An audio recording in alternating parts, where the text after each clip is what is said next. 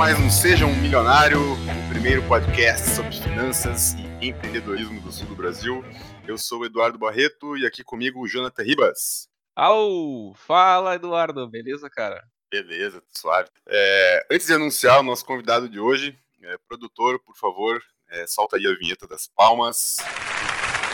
Porque ele é jogador profissional de futebol e investidor nas horas vagas. Tem no currículo uma taça Libertadores, uma Copa do Brasil, Recopa Sul-Americana, todos pelo Grêmio Futebol Clube Porto Alegrense e atualmente defende as cores do Tigre, Bruno Grassi. Bem-vindo, Bruno. Muito obrigado, obrigado Eduardo, obrigado Jonathan. Prazer participar com vocês desse podcast. Ali, vamos lá. Uh, cara, é uma honra, em primeiro lugar, uh, tê-lo aqui no nosso podcast para conversar. E nossa intenção aqui é que os ouvintes conheçam um pouco da história do ser humano, Bruno Grassi, e também do seu interesse pelos investimentos.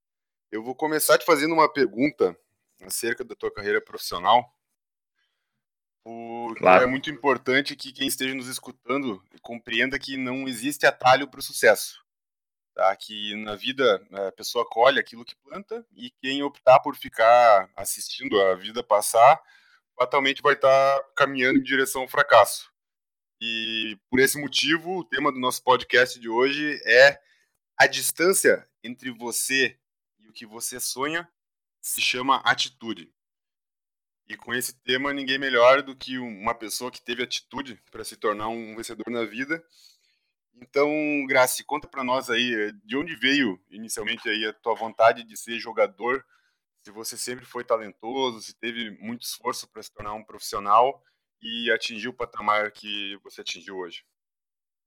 Ah, sim. Bom, eu costumo sempre dizer que não existe talento sem esforço. O talento ele é, ele é o início de tudo. Mas uh, do talento até a realização profissional e pessoal é, tem um caminho muito longo. Eu comecei no Internacional de Porto Alegre, eu sou de Tubarão, Santa Catarina. Comecei no Internacional, eu tinha 13 anos. E fui para o Internacional através de uma, de uma peneira, né? E nessa, nessa peneira tinha 88 jogadores. Eu fui escolhido dentro dos 88 junto com mais três. e depois já. passei para goleiro. E aí passei e fiquei, ficou eu e mais três, aí fomos fazer outro teste em Porto Alegre. E aí em Porto Alegre eu fui, fui aprovado também. E fiquei sete anos no Internacional, na, na, desde categorias de base até a equipe B do, do, do time internacional. É, a partir dali eu fui para Portugal, fiquei dois anos e meio. E aí comecei a rodar em vários clubes clubes menores aqui do Brasil, até que em 2015 eu fui para o Grêmio. Mas nesse período desses clubes menores, eu passei por muitos clubes pequenos, muitas estruturas é, de fato defasadas que, que exigiu muito do meu profissionalismo e da minha vontade de vencer. Da atitude de querer chegar em algum lugar, de querer almejar uh, um futuro melhor e, e, essa vontade me fez passar por cima de tudo isso. Tinha, tinha clubes que eu joguei que muitas vezes, às vezes, faltava profissionais, faltava treinador de goleiro, eu tinha que, de alguma forma ou outra, é, resolver ali dentro do treinamento para que eu pudesse treinar. Treinar sem um treinador de goleiro, mas enfim. Então, acho que o talento sem o esforço, ele, ele vai se perder ele vai, ele vai é, na realidade que nem tem um, tinha um, uma pessoa que falava que o lugar onde tem mais talento é o cemitério, né? Que são pessoas que que tinham muito talento e acabaram propriamente enterrando seu talento junto com elas, porque não se esforçaram, não tiveram coragem. Então, é, por si só, o talento, digo que não serve para nada. É, nesse ponto eu concordo totalmente contigo, Bruno. Inclusive a gente referiu no podcast anterior assim uma questão né, parecida, e falando sobre isso também, né? Que o talento ele é importante, mas ele não é o não é o essencial, né? Na verdade, o, o esforço é o mais importante porque muitas vezes a pessoa tem o talento, mas não usa, né? E a pessoa esforçada consegue superar aquela talentosa. Claro, e Jonathan, eu vejo assim, eu procuro olhar muito documentário, assim. E eu vejo, por exemplo, o nosso Oscar, Oscar Schmidt, ele é um exemplo de que o esforço é, é, é o principal, que a repetição, que a prática, que o dia a dia, tu, tu praticar aquilo que tu, tu, tu, aonde tu quer chegar, o teu fundamento, é, vai fazer a diferença. O Oscar ele, ele frisa muito isso. E, enfim, Kobe Bryant, entre outros, falam muito sobre a questão do esforço, sobre a questão de tu é, ganhar com o máximo de tempo possível que tu possa treinar. Então é, é muito interessante. Nada como a prática, né? É, me diz uma coisa, Bruno, tu teve alguma inspiração assim para começar a, a, a ir para as peneiras? Tinha algum cara que, que tu se inspirava para jogar? Bom, eu, eu lá em Tubarão, eu para minha idade não que eu me destacasse, mas eu era um, uma, uma pessoa apaixonada pela pela pela posição.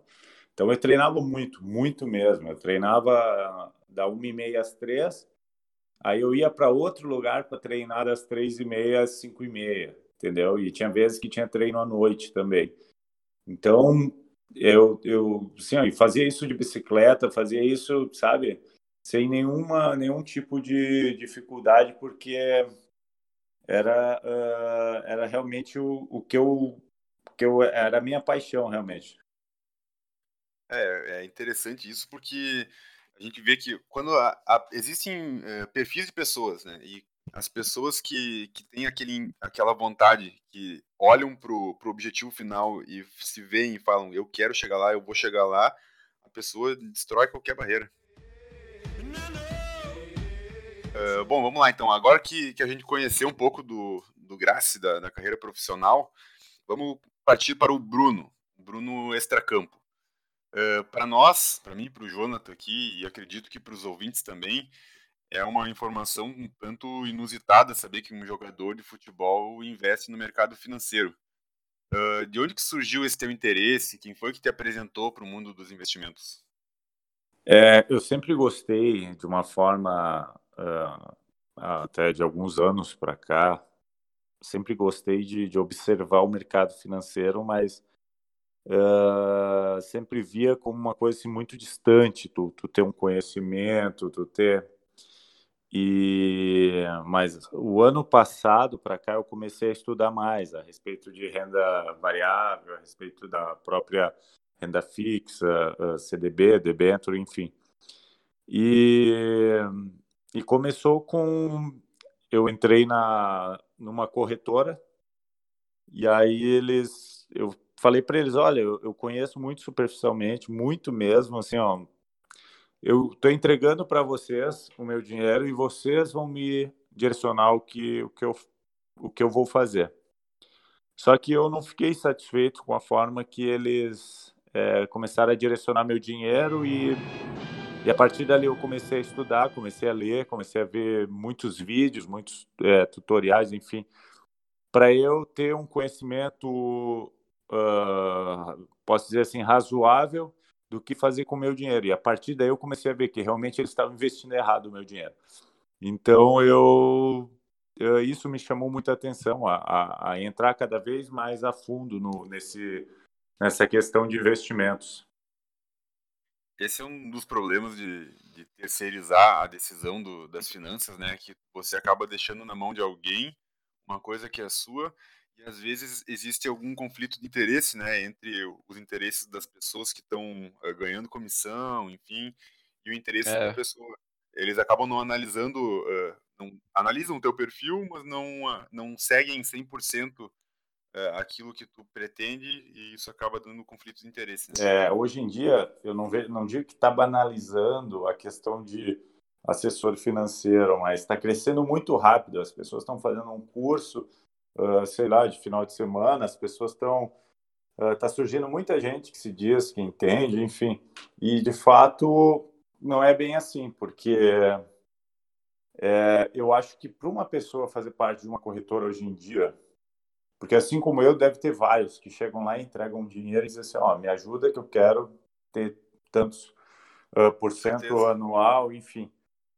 E depois uh, não acabam saindo com um resultado que não, não foi o que eles desejariam. Por quê? Porque é, é uma questão que eu acho que a pessoa deveria se preparar mais, quem está dentro dessas corretoras, porque de fato isso seria uma responsabilidade delas, de fato. Se elas se dizem corretores, enfim, é, é, analistas, o que for, que estão ali para realmente pegar o teu dinheiro e fazer ele render, eles têm que ter o conhecimento. E eu acho que isso era uma coisa que, que eles deveriam já de praxe saber o que fazer com o dinheiro das pessoas e fazer bem feito, não só buscar comissão, enfim. Sim, é uma responsabilidade grande, né, cara? Imagina só a pessoa é, ficar responsável por trabalhar toda parte do investimento da, daquele dinheiro suado ali que a pessoa trabalhou vários anos, talvez, para conseguir, né? Mas eu acho que, como o Eduardo falou, existe essa questão do conflito de interesse muitas vezes, né? O, que, que é essa, é, às vezes o, o corretor ele acaba né, é, priorizando, o assessor de investimentos acaba priorizando talvez aquele investimento que não é tão bom para o cliente, né? Talvez existam melhores, mas é que dá mais comissão para ele, né? Isso que é meio complicado, né? Pois é, e até mesmo em relação à renda variável, assim, tu, assim, hoje em dia o Brasil ainda é um país que culturalmente, culturalmente em relação à renda variável ainda tem um déficit grande, assim, por, pela nossa cultura, enfim, de poupança, enfim, de Uh, de ter governo, a né, Selic né? sempre lá em cima. Sim. E, enfim. Então, uh, acredito que agora mudando vai melhorar, mais pessoas vão, vão buscar conhecimento, enfim, mas é, é um ramo que ainda uh, ele é novo para as pessoas e quem for capacitado nessa área com certeza vai sobressair. Sim, é uma parcela mínima das pessoas hoje em dia que investem aqui no Brasil, parece que um pouco mais de 1% da população, e uma comparação aí paralelo, nos Estados Unidos, mais de 65% da população, acredito, investe em renda, é, em renda variável. Então, é uma diferença absurda, né? Cultural o negócio, é cultural. É. E, então, então ninguém te apresentou de, de fato para o investimento. Você foi pela, pela própria curiosidade, pelo próprio instinto ali, foi buscando. Isso, eu comecei em 2018, mas assim de uma forma bem superficial. É, e... Comecei olhando, conhecendo. Uh, renda variável já me chamava atenção há muito tempo atrás, mas tipo, ah, só achava ah, é um bom investimento, quem investir a longo prazo, ok, vai ter um retorno bom, mas nunca tinha o porquê disso, ou, ou se basear em qual, qual fundamento, enfim. Você também tinha aquele pensamento que é, que é um mito, né, na verdade, ah, que o cara para investir em renda variável, em ações, ele tem que estar na frente do computador todo dia, tem que ficar lendo relatório todo dia, tem que, é, enfim, tem que viver aquilo para investir de fato? É, na realidade, o que eu sabia é que um amigo me falou uma vez, isso em 2008, quando eu estava em Portugal, falou assim, Bruno, pode ter certeza que quem botar dinheiro na bolsa agora, daqui a 10 anos, vai ter muito dinheiro. Isso que ele me falou. E ele é uma pessoa que eu, que eu sempre estimava muito. E eu uh, sempre tive isso comigo, mas nunca busquei. Daí fui buscar agora, uh, a partir do ano passado para cá. E, antes disso, daí, Bruno, nesse período aí, você investia o quê? É, comprava imóveis? Como é que era? Uh, sempre pensei que imóveis seria o melhor, o melhor investimento, né? Há um tempo atrás, essa era a ideia que todo mundo passava, que imóveis era era o investimento principal, mas, bom, de um tempo para cá, eu, na realidade, eu fujo de imóveis. É, é, sabe que essa coisa do imóvel chegando, é, isso há muito tempo, né? É, as pessoas não sabiam onde investir o seu dinheiro e para não deixar dinheiro guardado debaixo do travesseiro, a pessoa ia lá e, e comprava imóvel para não ficar acumulando, né? Uhum. E, e, assim isso aí foi proliferando e as pessoas que começaram a ganhar dinheiro começavam a comprar imóveis. E aí parece que imóvel se tornou o investimento da, da vez aí. É, é que em 2000, se for, for, a gente for fazer uma viagem a 2005, 2006, é, era rentável tu comprar um imóvel na planta e depois Sim. tu vender ele quando ficasse pronto. Bom, inúmeras pessoas ganharam muito dinheiro, mas enfim, esse tempo mudou, né? Uma hora história, né? É, é, pois é. E, e aí Hoje hoje, em dia é um pouco hoje a diferente. gente vive um cenário totalmente diferente. Hoje a pessoa compra um imóvel na planta e, enfim, quando quer vender ele pronto, acaba vendendo quase pelo mesmo, se não pelo mesmo valor. Uhum. Sim. Esse amigo que você falou aí em Portugal, que conversou contigo, ele era jogador também? E, e aproveito para deixar o gancho de, de outra pergunta. É, investimentos em, em bolsa de valores, assim, ou investimentos em geral, é um assunto comum nos vestiários do- dos clubes pelos quais você passou? Uh, ele, ele era jogador, ele, uh, mas sempre era um cara muito estudioso.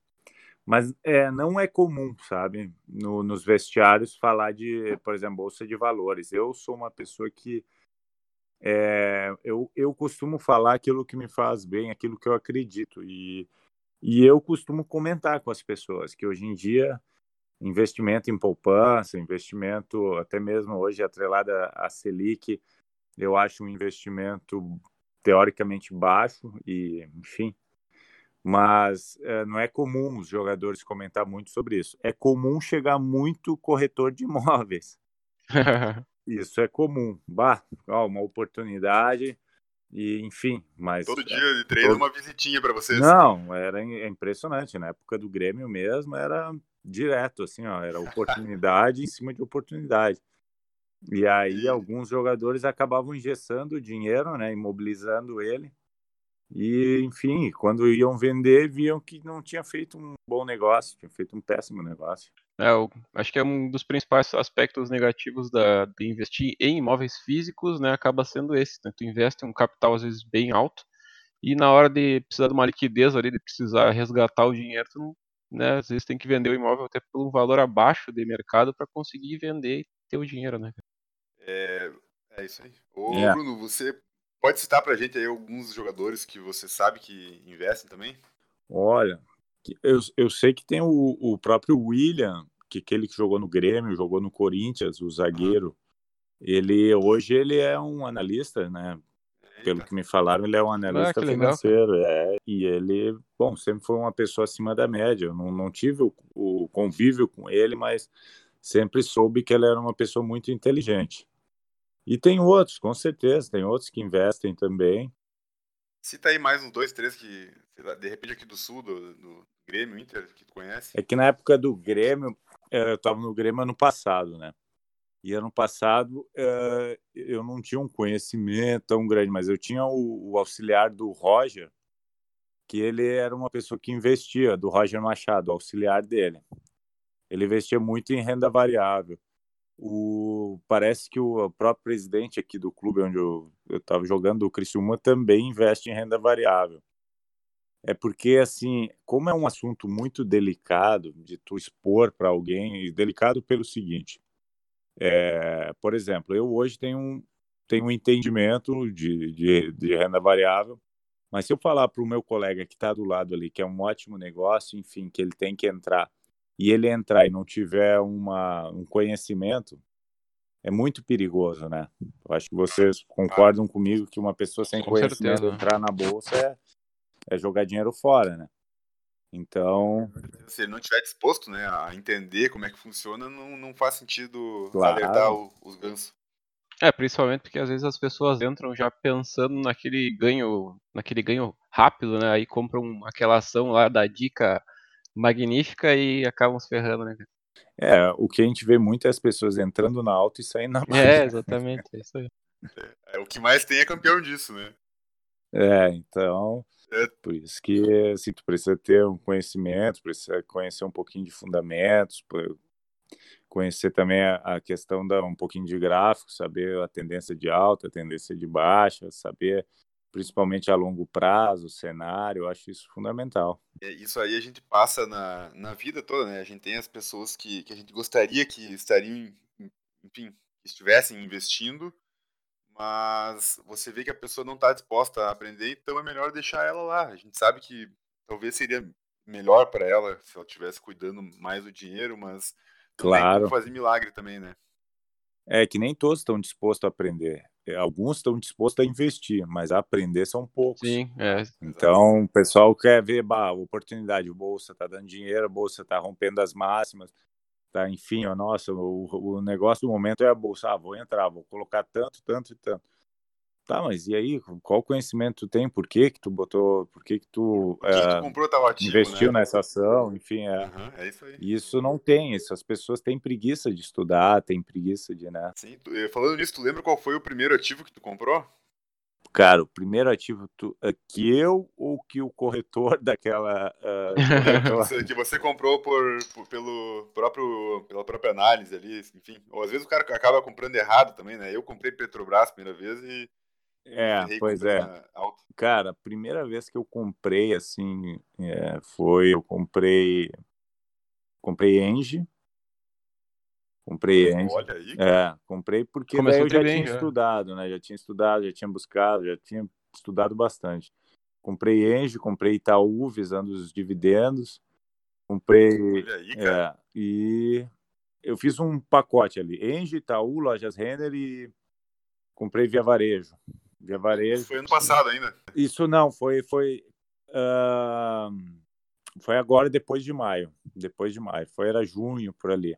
A Via Varejo eu peguei ela primeiro, eu peguei ela a 4,70, que eu achei que poderia ah, indo, que nem o pessoal começou a falar, como entrou a família Klein e aí começaram a trocar ah, a questão de diretoria deles, eu achei Sim, interessante sim, entrar. Ah, Mantém ela até agora? mantenho, mantenho. Ah, então tá, tá conseguindo pegar essas altas nos últimos dias. aí. Sim, sim. É, ela tá, ela, eu, apesar de assim ser um turnaround, eu, eu acredito nela, assim, acredito, acredito que ela vai dar um, como diz, né, no, no sul, vai dar uma espichada.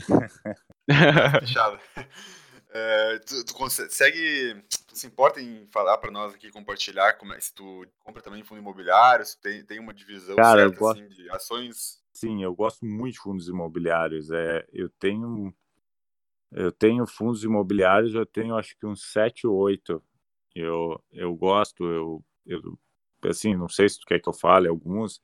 Não, não precisa. Ah, pode falar. Cita uns dois ou três aí. É, não, eu tenho o XP, Mall, eu tenho Tenho também. é, o XP Logística, Tenho também. eu tenho, eu entrei há pouco no BRCR11, que ele tava, ele Também. deu um gap ali e, e entrou numa uma tendência de alta ali. Peguei ele a 94, eu acho, 93. Bacana. E, e a reserva de emergência? Eu tenho renda fixa, é. Renda fixa, é no tesouro daí. Não, eu tenho em é, algumas debentures com liquidez imediata Uhum. é, e alguns atrelado a IPCA mais 4, IPCA mais 3, Ah, legal, legal. livre de, de imposto. Bem diversificado, assim, tu diria a tua carteira também. Isso que é importante, né? Sim, sim, eu busquei diversificar bastante, mas eu vou te falar, se tu me permite, é, eu aprendi muito lendo um livro do Décio Bazin. Para mim foi o primeiro livro que eu li que sobre a Faça Fortuna com ações? Isso, eu achei fantástico, que ele assim joga real bem no começo do livro. Assim, ó, tu vai ganhar, tu vai perder, e se tu não, não tiver conhecimento, vai perder muito dinheiro. E assim, eu pensei assim, pô, eu tô lendo um livro pra, de Faça Fortuna com Ações, e no começo do livro parece que é só derrota, mas enfim. Os caras já dão um susto. É, É, mas é que tem que ser, né, cara? Tá certo. mas isso é muito interessante. O- Esse livro é muito bom, até recomendo aí pra quem quiser. Faça Fortuna com ações antes que seja tarde, do, do Décio Bazin. Uhum. É, Eu não li ainda, Bruno, cara, esse livro. Não leu, cara? Tem que ler. procurar ele é depois. né? Nossa, é fantástico. Ele, ele viveu dentro, Leitura fácil, né? viveu dentro ali do, do, do Ibovespa, enfim, do- até quando tinha a Bolsa do Rio. E, vale, muito bom. Bom demais. O... Você abre o home broker todos os dias? Acessa o trade map, fica olhando as variações também ou faz periodicamente? Cara, eu vou te confessar todos os dias, mas eu não mexo todos os dias. Eu fico de olho buscando é, olhar um movimento de novas ações. Eu gosto no Trade Map usar muito quando diz ali é, que tem um. Tu entra ali em baixa. Em baixa não, é o tops ah, das ações de alta e de baixa. Eu gosto de olhar sempre a de baixo para ver como é que as ações estão Oportunidades de compra, né? Ah, oportunidades. legal, legal. É, o pessoal costuma dizer que, ah, que não é saudável olhar todo dia e tal, Pois é. mas é que às vezes a gente, a gente olha todo dia procurando oportunidade de compra, né? Não é, É. aquele medo de, ai meu Deus, se caiu minha ação, eu vou vender ela. Não, é Não, isso. nem pensar, nem pensar. É, eu, tem que. eu entrei numa, que eu entrei aí, foi uma que eu entrei por essa, assim, tipo, como vocês falaram no começo, a gente às vezes é, faz algumas coisas erradas, mas eu entrei de uma forma errada, mas deu certo. Foi a. Como é que é o nome da? A Sinqia.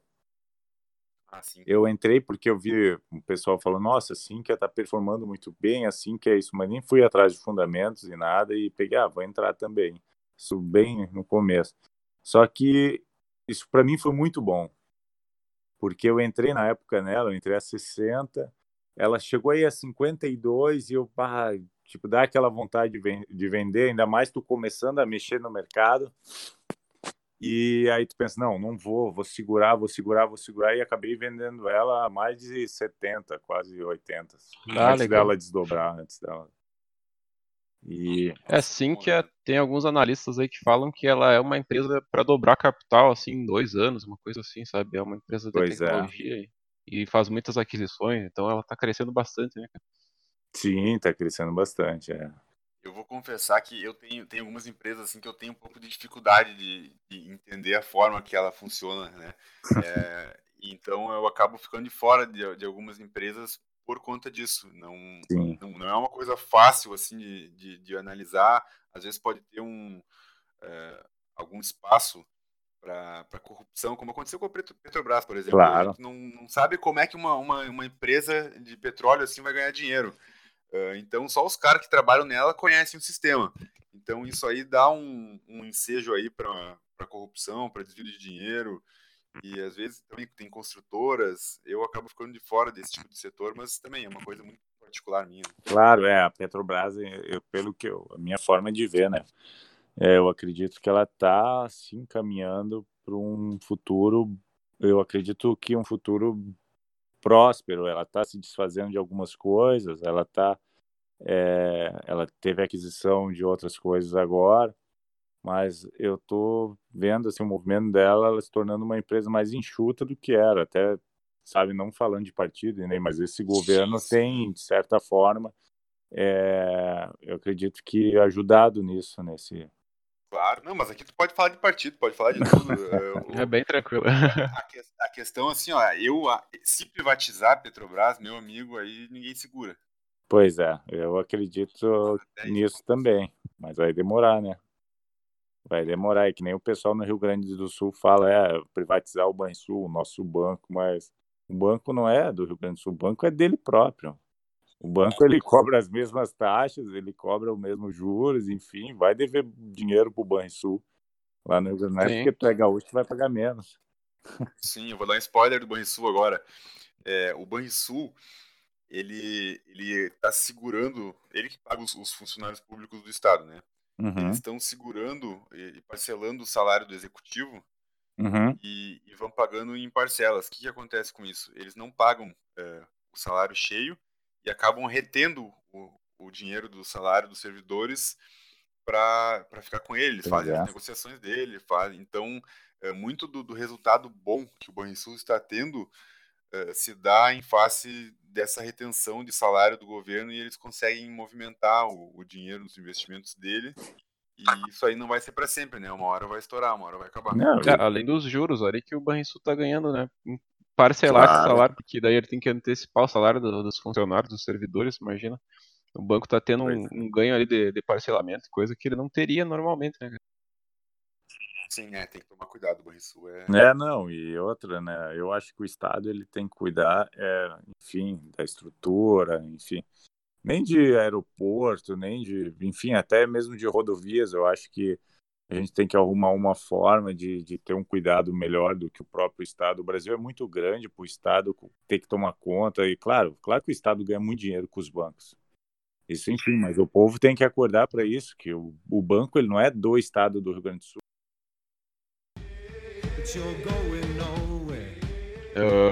Bruno, tu tinha comentado, cara, que na tua trajetória tu teve bastante disciplina e, bast- e muito esforço pra conseguir alcançar o sucesso, né, cara? O que Uhum. tu acha nos investimentos? Tu acha que, que essa disciplina também é importante, cara? É muito importante. Eu costumo falar que o que vai deixar a pessoa ah, é, bem sucedida e de fato ter um ter um retorno dos investimentos não é só ela acertar as ações que que ela investir, mas principalmente a forma com que ela investe, que é ah, os aportes mensais, são é, questão da diversificação, mas principalmente os aportes. E se ela tiver uma disciplina nas finanças e conseguir ter aportes, é, vai fazer uma grande diferença na, na vida financeira dela. Ô Bruno, tu agora tu tinha comentado antes com a gente no- nos bastidores ali sobre o, o teu você é controlado na- na- nas finanças. Eh, Diz aí de uma Uhum. 10, eh, qual é o teu nível de pão durismo? ah, sete. Sete. Eu, eu Sete. tenho uma. Não, é que eu tenho uma frase comigo que é que o prazer ele está na caminhada.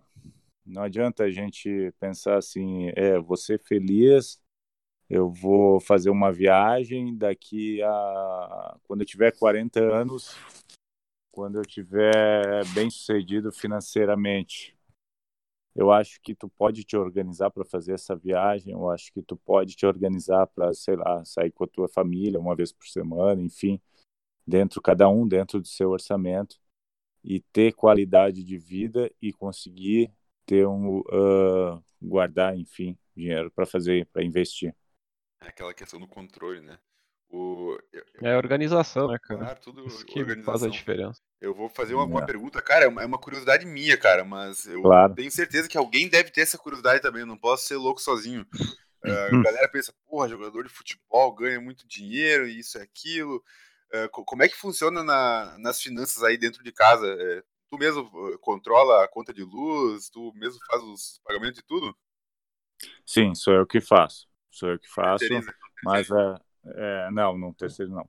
Mas a, a, a minha esposa ela me ajuda também sempre. E aí ela me ajuda, mas é, quem faz sou eu porque eu gosto. Eu gosto de lidar com números, eu gosto de, enfim, de ter esse controle.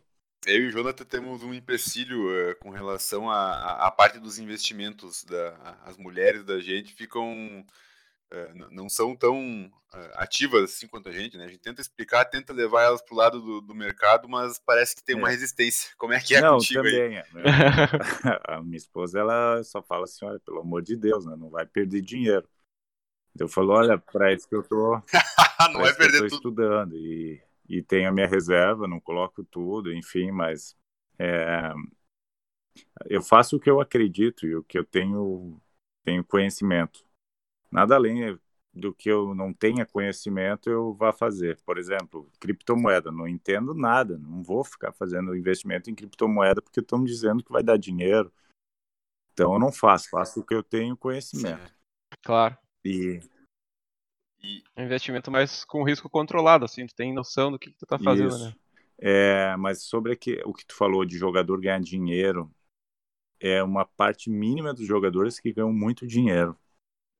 Se tu for somar ali, dá em torno de 2 a 3% no Brasil, falando de Brasil, né? Que, que tem um salário, é, um salário bom, digamos, muito bom. Mas é, Ah, a sim, maioria com ganha certeza. É. pouco e tem um calendário ruim, que trabalha quatro, cinco meses e depois tem que é, buscar um novo emprego, buscar um novo clube, que isso já aconteceu comigo. Então eu sei bem isso aí. Então, quando tu ganha dinheiro, tu tem que saber o que fazer. E tu tem que estar preparado para isso. E É uma forma importante. de A renda de vocês é, é aquele negócio também. O cara não vai depender de aposentadoria de Estado, né? A- a- É interessante a Não pode. ter conhecimento daquilo para investir, garantir a, a sua aposentadoria ali, ou pelo menos tu conseguir ficar um tempo se sustentando só com o dinheiro que você guardou, investiu, para ter uma, uma tranquilidade e não deixar a água bater no É pescoço. né? E a carreira é curta, então tu tem que te preparar para tudo. Quando parar de jogar, tem que estar preparado, tem que ver o Exato, que, tu vai fazer. Ah, Jonathan, eh, alguma pergunta mais aí do no, no Perguntar pro contexto Bruno aí geral? o que, que ele achou, cara, quando tu começou a, a pesquisar sobre investimentos e tal, ah, e né, teve algumas, tu acha que teve algumas dificuldades no início e, e depois, né, de que tu entendeu um pouco mais sobre investimentos, isso te deixou mais seguro para investir também, assim, tu conseguiu con- ficar, ficar mais confiante? Sim, com certeza, tu fica mais confiante, mas antes de investir, eu olho, reolho, olho de novo, porque assim, eu não gosto de errar, né? E, enfim, ninguém gosta. Mas ah, confiança eu tenho, mas eu procuro ter mais paciência na hora de apertar o botãozinho ali, porque é questão do emocional, né? Questão do emocional conta, ansiedade, tudo. Até tem pesquisas, né, que apontam que é, colocaram um, um macaco a escolher as ações e uma carteira do macaco foi melhor do que a dos outros. Ah, sim, eu tenho. Não sei se foi nos Estados Unidos, onde é que foi que fizeram essa. Tem um Instagram do Brasil aqui Então. que faz isso aí, ó. Ah, o Monkey Stocks. Tem, tem, ele, ele faz, é. É. é. Mas, é, mas teve uma, uma pesquisa que fizeram. É mesmo. Então, o, o fator emocional ele atrapalha muito, né? Então, por isso que tem que pensar bem, tem que olhar, primeiro olhar os fundamentos, depois olha o cenário, depois ver qual é a projeção para aquele cenário. E é, o risco de errar vai ser bem menor. Não tem como zerar o risco, né? Às vezes até a pessoa iria ganhar dinheiro com aquela ação, mas acaba vendendo ali na emoção ali e, perde, né, cara? Quem nunca? O que eu ia dizer, tu faz tra- trade também? Já pensou em fazer trade ou é só a longo prazo, investimento com análise fundamentalista? Não, prefiro longo prazo. Eu não, não gosto de, de day trade. É tenso, né? Tem gente que faz, usa É, como profissão, Acho que to- todos não gostamos. é unânime, é unânime. É, eu prefiro manter minha saúde. Beleza. Cara, eu acho que era isso, então. Eh, Bruno, muito obrigado pela, pela colaboração, pela, pela tua aceitação e entender a, a nossa função aqui, que é de levar o conhecimento financeiro para o pessoal. Tá? Agradeço muito a tua presença. Jonathan, obrigado também aí por conduzir os trabalhos eh, desse podcast. E a, a- partir de agora, fiquem atentos aí na- nas próximas atrações, porque vai ter muita coisa boa ainda pela frente. Fala aí, Jonathan. Cara, só agradecer a presença do Bruno mais uma vez, cara. Sinceramente, não, imaginava que na minha trajetória eu iria algum dia fazer um podcast ou, de, certa forma, entrevistar né, um jogador profissional. Bem legal fazer isso. Agradeço né, a tua paciência e tua humildade, cara, em participar da- conosco. E, e agradeço o pessoal que escutou até agora, até o final. Muito obrigado, galera.